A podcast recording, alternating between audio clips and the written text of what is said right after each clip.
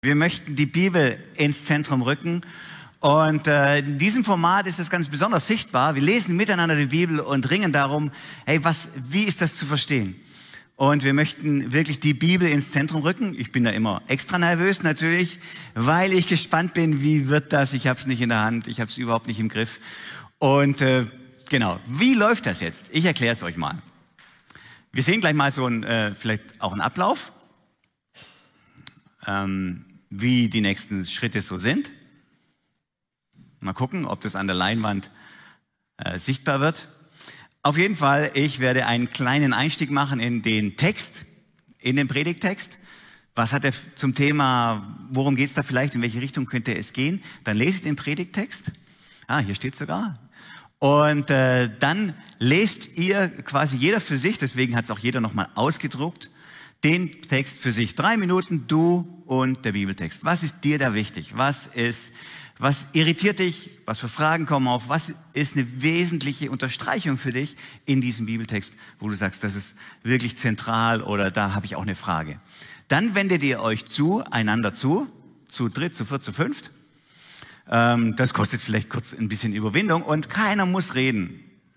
Du kannst dich auch ganz anonym einfach jemandem hindrehen und sagen, redet ihr mal.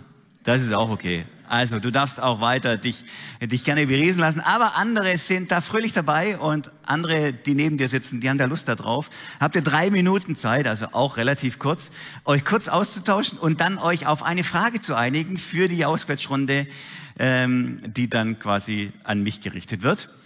Da kommt danach diese, äh, dieser ganz besonders nervöse Teil. Dann könnt ihr quasi eure Fragen raushauen. Ähm, da gehen Ordner durch die Reihen und die werden euch ein Mikro geben, dass auch die im Livestream das mitverfolgen können, was für Fragen gestellt werden.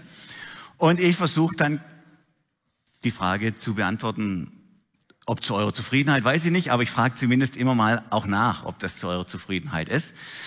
Ich komme da an meine Grenzen, ganz sicher. Ich weiß da ja auch vieles nicht. Und deswegen brauche ich an diesem Punkt Unterstützung. Ich habe also einen Joker frei. In einer Frage darf ich einen Blitzableiter einsetzen. Der sitzt jetzt gerade hier und weiß es noch nicht. die Nervosität geht hoch und zumindest am Ende der Predigt habe ich einen, der die ganze Zeit aufmerksam war. Ist auch gut. Da habe ich relative Sicherheit, hey, der ist, der ist wirklich mit dabei. Ich habe mir jetzt schon jemand überlegt, tatsächlich, aber ich finde die Person nicht, weil ich sie auch vorstellen wollte äh, als neues Mitglied in der Gemeindeleitung. Äh, Sonja, bist du da? Sonja, wo bist du? Ah, äh, ach so, da. ja, hier, ich dachte, du bist oben. Sonja, würdest du mein Blitzableiter sein? Dass, wenn ich nicht mehr weiter weiß, äh, dass du dann äh, vielleicht äh, in die Presse springst.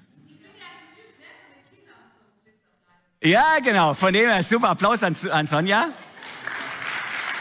Sie, wenn ich, einmal, einmal habe ich einen Joker frei, da gebe ich dir die Frage, die Frage dann an die Sonja weiter.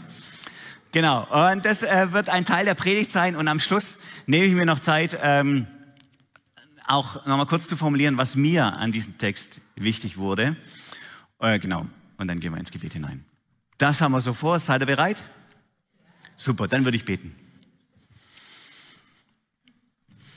Jesus, ich danke dir für dein Wort. Ich danke dir für dein lebendiges Wort. Ich danke, dass es bis heute Kraft hat und wir bis heute das am eigenen Leben und am Leben von anderen entdecken, wie dein Wort Leben verändert. Und deswegen brauchen wir das so sehr und deswegen rücken wir das immer neu an unser Herz ran und bitten dich, dass du darin zu uns redest. Auch jetzt, auch heute in diesem Gottesdienst, komm und rede du zu uns. Wir brauchen dein Reden. Danke, du bist da. Amen.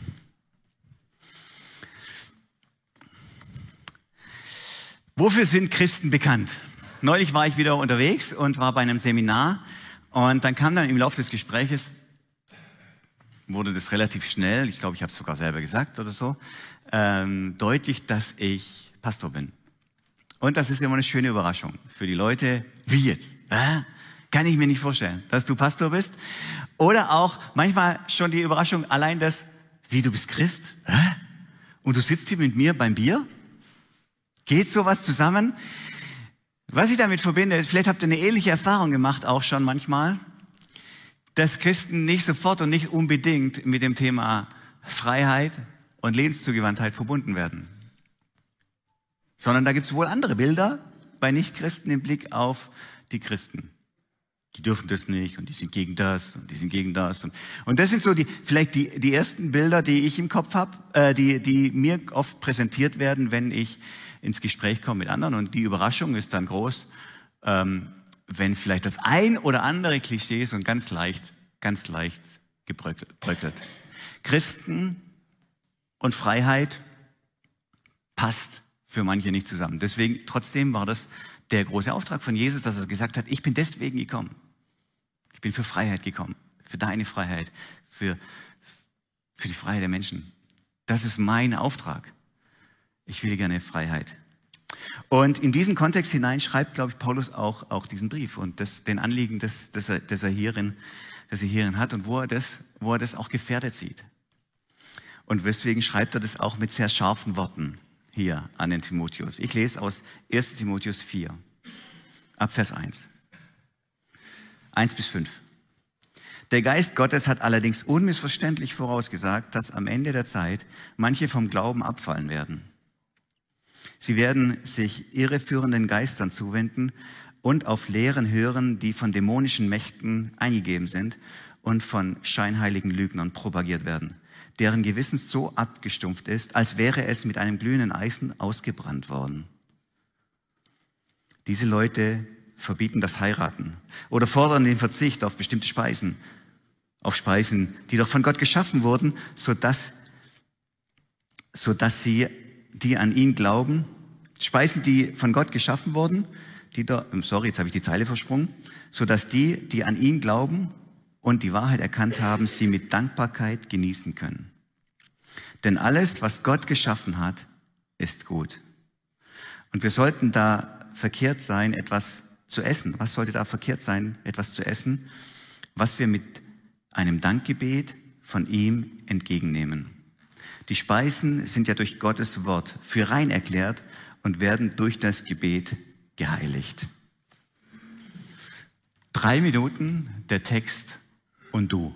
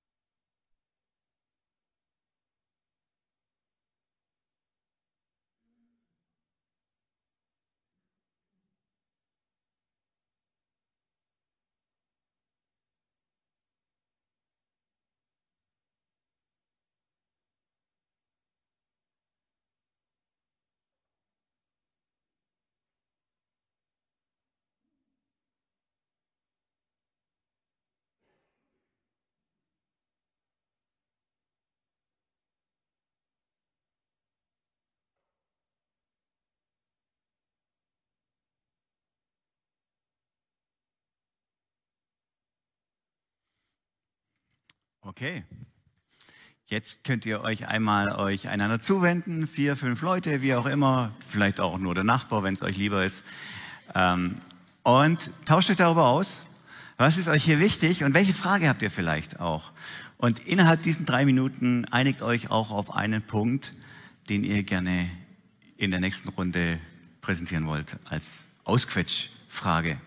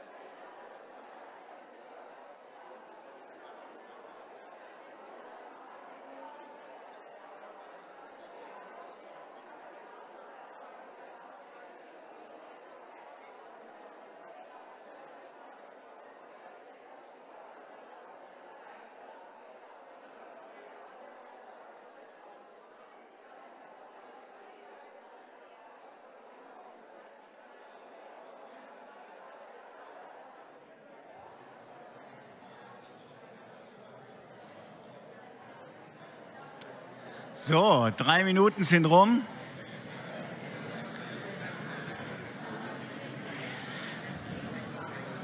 Dann äh, sind jetzt, jetzt sind drei Minuten rum, ja, und Ordner sind da. Jeweils oben ist ein Ordner mit einem Mikrofon und hier unten. Und dann würde ich mal vorschlagen, Schießt los. Wer hat eine Frage? Sonja, du bist bereit? Du bist bereit? Ja.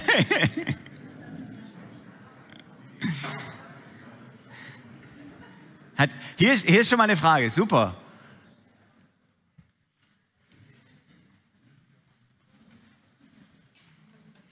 In der Bibelstelle wird ja gesagt, äh, dass alles, was Gott gemacht hat, gut ist.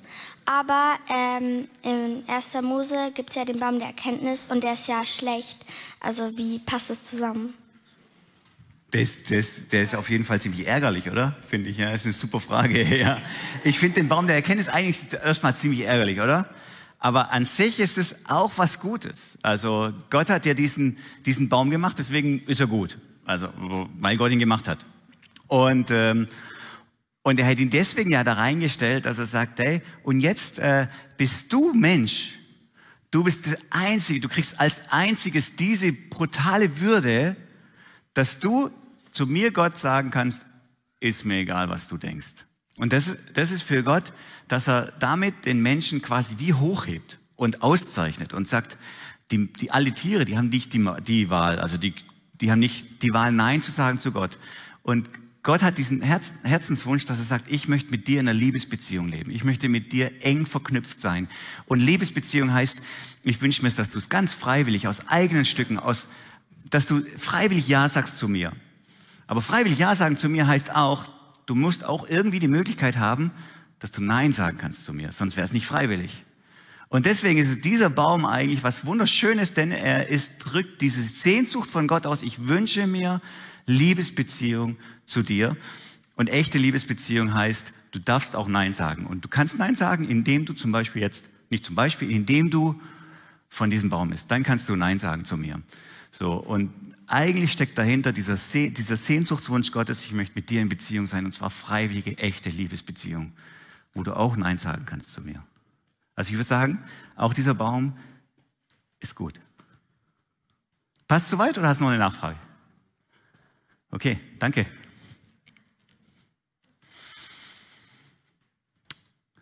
Nächste Frage. Ihr habt ziemlich viel geredet. Also ich fand es relativ laut hier drin, was schön war. Äh, von dem her habt ihr bestimmt irgendwas. Ja. Äh, ja, wir sind so ein bisschen über Vers 3 gestolpert, ähm, wo ja steht, diese Leute verbieten das Heiraten und fordern den Verzicht auf bestimmte Speisen. Und uns kam das irgendwie so seltsam vor, warum er da das Heiraten aufführt. Also äh, die Frage wäre so ein bisschen, wie, wie passt das zusammen? So Speisen und heiraten und also ja, mhm. weiß nicht, ob du das beantworten kannst, aber das ist uns einfach aufgefallen, ja. Also, nee, weil, also offensichtlich hat es einen historischen Hintergrund, dass genau über diese Fragen jetzt in dem Kontext bei Ephesus ganz stark geredet wurde. Über zum, aber, äh, über zum Beispiel das Thema Essen und Heiraten. Paulus geht aber ganz allgemein, geht ganz allgemein darum, wenn jemand eine Einschränkung macht, wenn jemand sagt, zusätzlich zu Christus, zur Gnade musst du noch, bam, bam, bam, bam dann kriegt er richtig, dann wird er sehr vehement, wie er in dem Text auch wirklich vehement ist. Und das waren zwei Beispiele von Diskussionen, die dort äh, gesprochen wurden. Wahrscheinlich haben sie da Paulus selber mit als Kronzeuge genommen, könnte man sich vorstellen zumindest, weil Paulus ja selber unverheiratet war und da für dieses Lebenskonzept auch Werbung gemacht hat. Sagt, ich möchte gerne auch unverheiratet bleiben, weil ich mit Volldampf fürs Reich Gottes unterwegs bin. Und wenn ich verheiratet wäre, dann würde es mich in dem einen oder anderen Punkt einschränken. Und äh, vermutlich, so geht man davon aus, dass sie eigentlich Paulus genommen haben und gesagt haben, guck mal, Paulus sagte, und, und jetzt sagt er, nee. Also das als als wie, wie eine Vorgabe zu machen, wie ein Gesetz, da habt ihr es total den Bogen überspannt, dann habt ihr es total auf den Kopf gestellt. Und so können wir, glaube ich, heute auch viele Punkte sehen, die, die gut sind, die hilfreich sind. Achte darauf in deinem Lebensstil, achte darauf. Aber sobald das wie so überspannt wird, dass das zu einer Bedingung wird für christliches Leben, in dem Fall war das Heiraten, gute Idee von Paulus, ich bleib Single. Und es wurde überspannt. So haben wir vielleicht andere Themen, die heute überspannt werden, wo, wo, eine, wo ein guter Kern dahinter steckt, wo was Gutes dahinter steckt, aber man macht quasi das so hoch, man setzt es so hoch, dass es wie zu einer großen geistlichen Regel wird, der alle sich beugen müssen. Und dann sagt Paulus, dann habt ihr eigentlich, dann im Galaterbrief sagt er, dann habt ihr Christus verloren.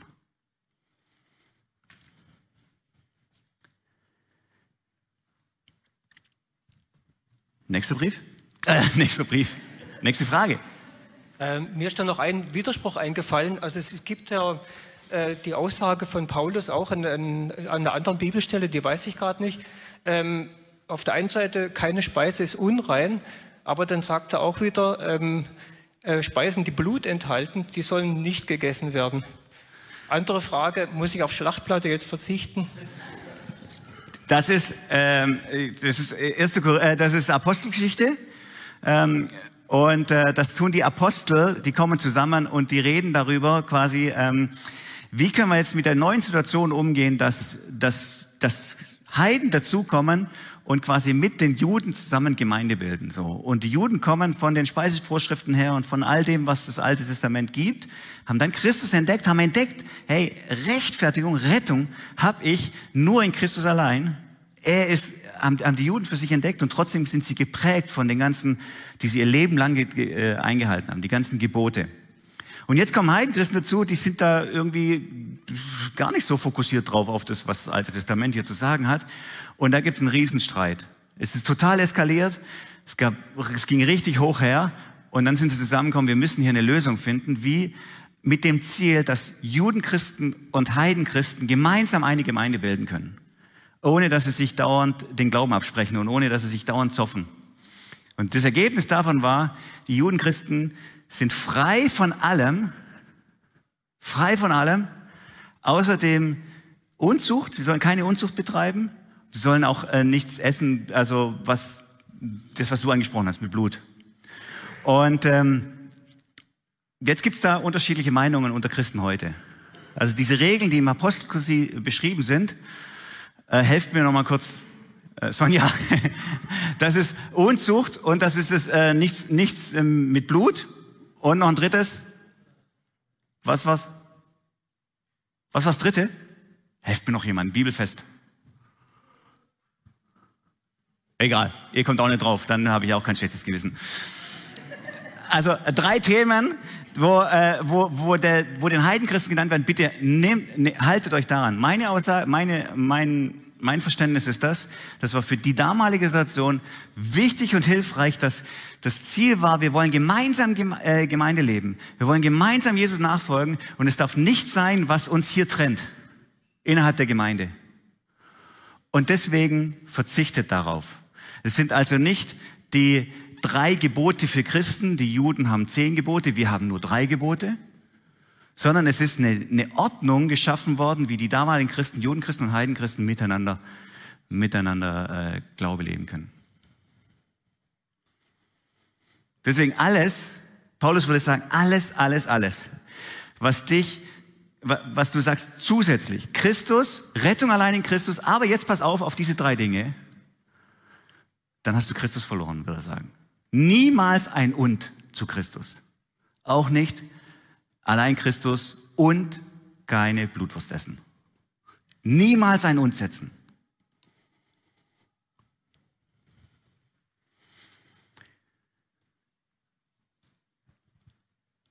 Nächste Frage.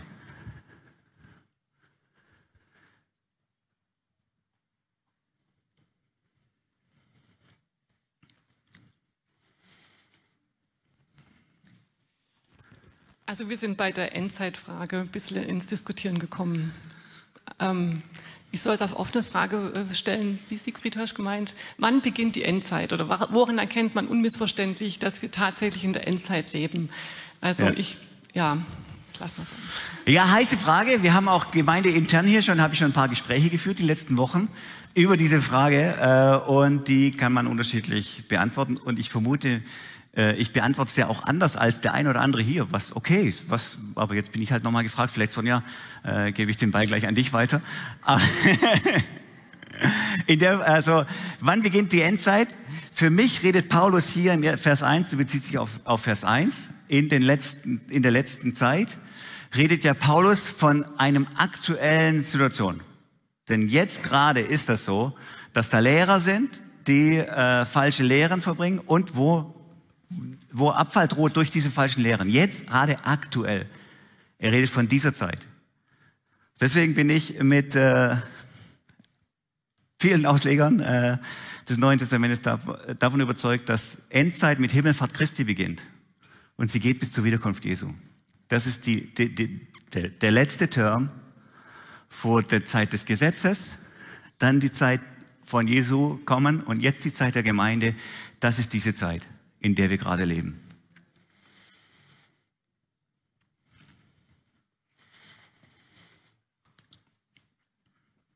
Noch eine Frage, ja. Angelika. Oh, ich habe kein Time-Management gemacht. Mist. Hast du das gemacht? Time-Management habe ich gar nicht gemacht. Mist. Ich bräuchte noch. Also ich bin beim ersten Teil hängen geblieben. Der Geist Gottes hat allerdings unmissverständlich vorausgesagt, dass am Ende der Zeit manche vom Glauben abfallen werden. Sie werden sich irreführenden Geistern zuwenden und auf Lehren hören, die von dämonischen Mächten eingegeben sind. Ja. Jetzt ist meine Frage, wie können wir uns als Christen davor schützen? Ja, danke, gute Frage. Das ist auch eine ganz spannende Frage. Äh, können Christen vom, da gibt es ja auch Gemeindeintern über ganz viele, in, immer diese heiße Frage, kann man überhaupt vom Glauben abfallen? Denn ähm, es gibt ja auch die andere äh, Aussagen. Johannes 10, niemand wird sie aus meiner Hand reißen. Oder ähm, auch der Anfänger und Vollender des Glaubens im Hebräerbrief. Oder was er angefangen hat, das bringt er auch zum Ziel im Philipperbrief. Ähm, und, und ganz viele unterschiedliche Textstellen, die das, die das sagen, hey, Gott wird das, was er in dir angefangen hat, zum Ziel führen. Hundertprozentig. Niemand wird sie aus meiner Hand reißen oder Römer 8. Nichts kann dich trennen von der Liebe Gottes. Also das ist ein breiter Strom biblischer Aussagen. Und das andere, was wir hier lesen, ist auch ein breiter Strom biblischer Aussagen, nämlich, dass man abfallen kann. Das ist nicht nur hier, sondern im, im zweiten Thessalonicher Brief ist das nochmal beschrieben, Hebräerbrief ganz stark, in Hebräer 6, Hebräer 10 ganz stark. Auch Jesus warnt davor, dass am Ende der Zeit viele abfallen werden. Und wenn die Zeit nicht verkürzt werden würde, sagt er in Matthäus 24, dann äh, würde am Ende vielleicht niemand mehr gerettet werden. Ähm, und da redet er auch von, von, von dieser Seite. Und das ist für unseren menschlichen Verstand nicht zusammenbringbar. Das sind gegenteilige Aussagen. Es gibt jetzt ein paar unterschiedliche Lösungsversuche, dass sie sagen, du musst dich gar nicht schützen, das war deine Frage, denn die, es, das sind alles nur Scheinchristen, von denen die Rede sind. Die sind nicht wirklich wahre Christen, sondern Scheinchristen. Ähm, und die beziehen sich zum Beispiel auf, auf den ersten Johannesbrief, wo im ersten Johannesbrief Johannes auch schreibt davon, dass äh, manche weggegangen sind aber sie waren nie wirklich bei uns. Sie haben nie wirklich zu uns gehört. Also das waren eigentlich Scheinchristen und die sind dann weggegangen. Das ist so die, der Beleg dafür, dass, dass hier vielleicht für einen Scheinchristen grundsätzlich die Rede ist. Aber die Warnung ist doch sehr scharf. Auch hier und, und auch sonst. Von dem her, wie kann man sich schützen? Ich glaube, oder halt, ich muss erstmal die Frage, äh, gibt's, ich glaube, dass es wie in der Bibel ganz oft, dass es zwei unterschiedliche Stränge von Aussagen gibt die wir mit unserem Kopf nicht zusammenbringen und auch nicht zusammenbringen sollen. Denn wenn wir sie zusammenbringen, dann machen wir unser eigenes System draus. Und ich glaube so, ja, das sind nur Scheinkristen. Das ist eine Lösung, die mir für meinen Kopf sinnvoll und logisch erscheint, aber vielleicht verpasse ich da den Punkt. Den Punkt verpasse ich dann, glaube ich, nicht, wenn ich beides total ernst nehme und es wie so eine, Theologen sagen, eine doppelte Anrede Gottes für mich gibt, dass ich manchmal das total brauche, dass Gott mir zusagt, Niemand, niemand, niemand wird dich aus meiner Hand reißen. Und manchmal brauche ich auch das, hey, pass auf, sei lebendig, halt dich an Christus. Denn am Ende der Zeit, da werden, da werden etliche auch abfallen. Bleib an Christus dran. Also ich brauche diese beidseitige Anrede Gottes. Und ich möchte es nicht in ein System zusammenführen. Wie kann ich mich schützen, war deine Frage. Paulus redet ja in diesem, in diesem Text ganz stark davon, hey, wenn ihr zusätzliche Forderungen stellt und irgendwie was euch einbildet auf euer Frommsein, die sind besonders fromm gewesen damals, dann droht ihr Christus zu verlieren. Ich glaube, das geht genau in die gleiche Linie wie der Galaterbrief, der uns ermutigt dazu, bleib an Christus alleine dran. Deine ganze Hoffnung ist Christus. Er ist mein ganzes Halt, eh, meine, meine, mein Halt, meine Rettung ist in ihm allein. Meine Hoffnung ist in ihm allein. Wenn ich mir zusätzlichen doppelten Boden schaffe durch gute Taten, durch das, was ich selber hier reinbringe, dann drohe ich abzufallen, sagt Paulus hier. Das ist der große Abfall, dass ganz besonders fromme Menschen in der Gefahr stehen, abzufallen, mitten in der Gemeinde.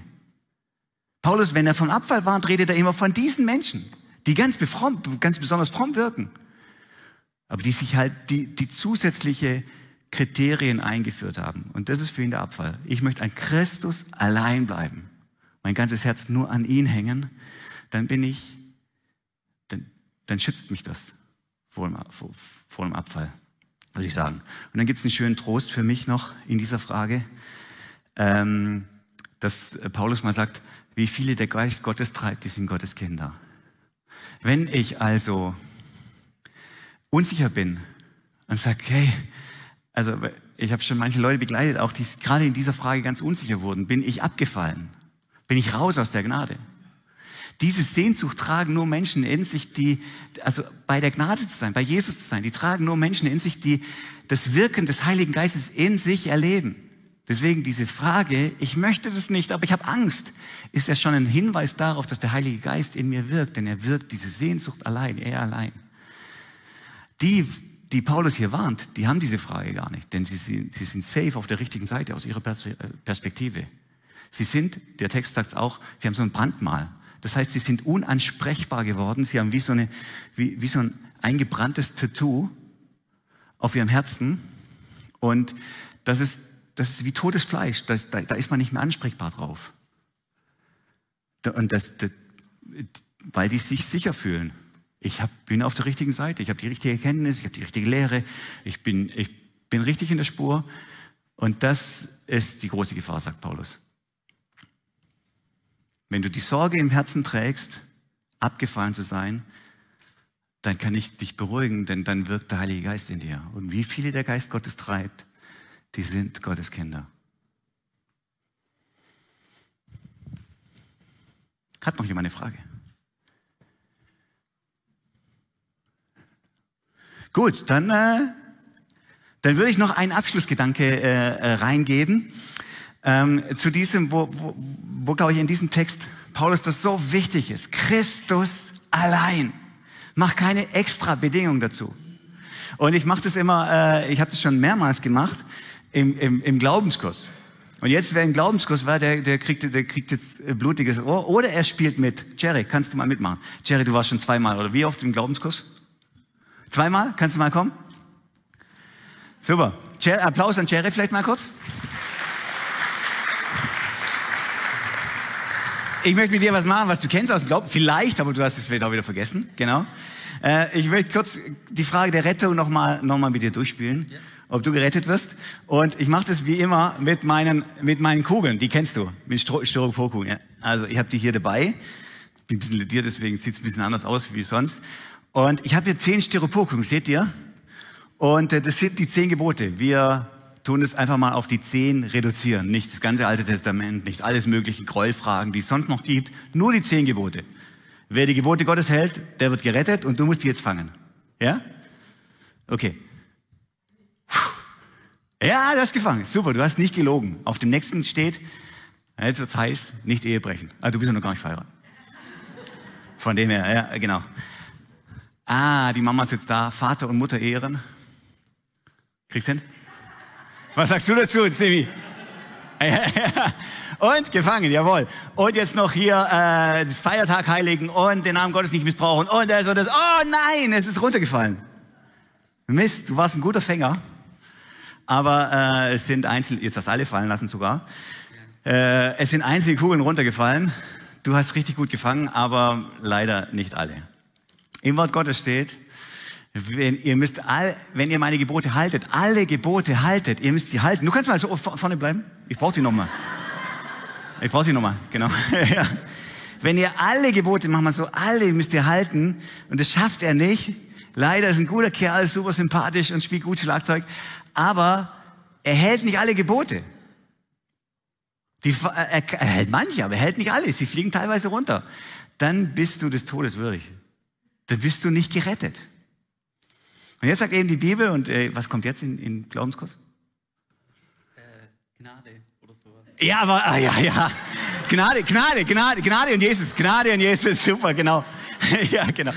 Es gab halt, äh, dann erzähle ich von einer Person, dann erzähle ich von einer Person, ähm, die anders war als Chere, nämlich die alle Gebote gehalten hat. Ich habe die symbolisiert mit einem Faden. Und dann haben wir die, äh, kannst du mal aufheben? Ja, genau. Also er hat keine Ehe gebrochen. Er hat den Vater immer geehrt. Er hat Vater und Mutter geehrt. Er hat seinen Himmel, er war immer quasi den Namen Gottes nicht missbraucht. Er hat alle Gebote gehalten. Und am Ende haben wir eine Schnur mit aufgefädelten zehn Geboten. Und jetzt halt mal diese Schnur. Ja, seht ihr die? Seht ihr die Gebote? So, so kann Chere zum Reich Gottes kommen. So gehört er, so hat er nämlich selber alle Gebote gehalten. Wie? nur indem er Jesus Christus festhält. Indem er ganz und gar Jesus Christus festhält. So passt er richtig gut zu Jesus. Und jetzt die Aussage, die Paulus hier im Timotheusbrief hat, im Galaterbrief und an anderen Stellen ist, habt bloß Acht vor dem folgenden Move. Dann verliert ihr alles. Wenn ihr jetzt den folgenden Fehler macht, verliert ihr alles. Dass Jerry plötzlich auf die Idee kommt, oh, ich sollte doch Vater und Mutter ehren. Was machst du jetzt? Ah, genau, er greift danach. Er greift danach und sagt, guck mal, was ich von, ich habe Vater und Mutter geehrt. Und was passiert? Die Schnur wird losgelassen und die Kugeln fliegen raus. Jetzt darfst du gehen, danke.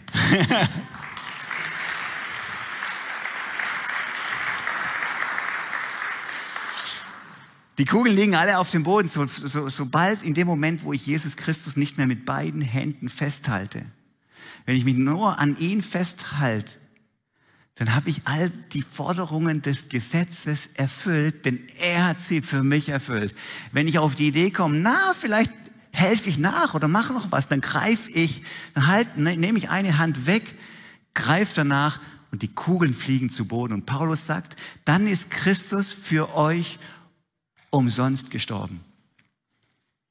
Dann ist Christus für euch umsonst gestorben. Und das ist der große Sorge vor Abfall, den Paulus hier hat, dass wir zusätzliche Gebote geben und Christ, nicht Christus Punkt sagen, die Gnade Punkt, ich lebe nur davon und ausschließlich davon, sondern sagen Christus und ein geheiligtes, reines Leben. Christus und diese und diese Bedingungen, die ich erfülle dann haben wir alles verloren. Er fokussiert sich total auf die Rechtfertigung.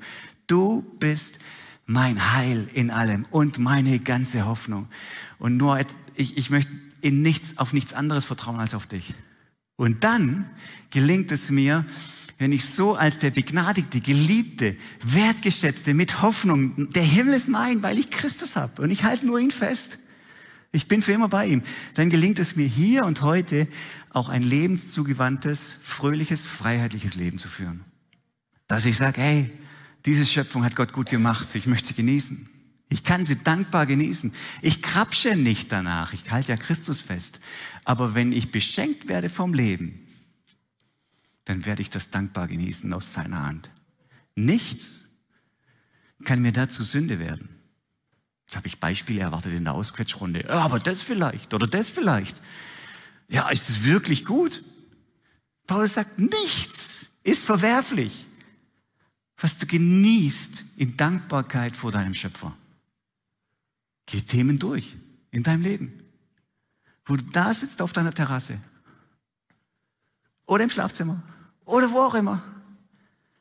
Alles dankbar. Ich nehme es dankbar aus deiner Hand. Das ist ein Teil deiner wunderbaren Schöpfung und ich genieße das. Deswegen sagt Paulus, alles ist erlaubt, nicht alles dient. Und deswegen sagt Paulus hier, ah, nichts ist verwerflich, alles ist gut, wenn du es mit Danksagung empfängst, also wenn du ein Leben vor deinem Schöpfer lebst. Ich habe Christus fest in der Hand, ich lebe vor meinem Schöpfer, ich sage ihm Danke für alles, was er mir gibt und kann deswegen alles, was ich in Dankbarkeit empfange, genießen.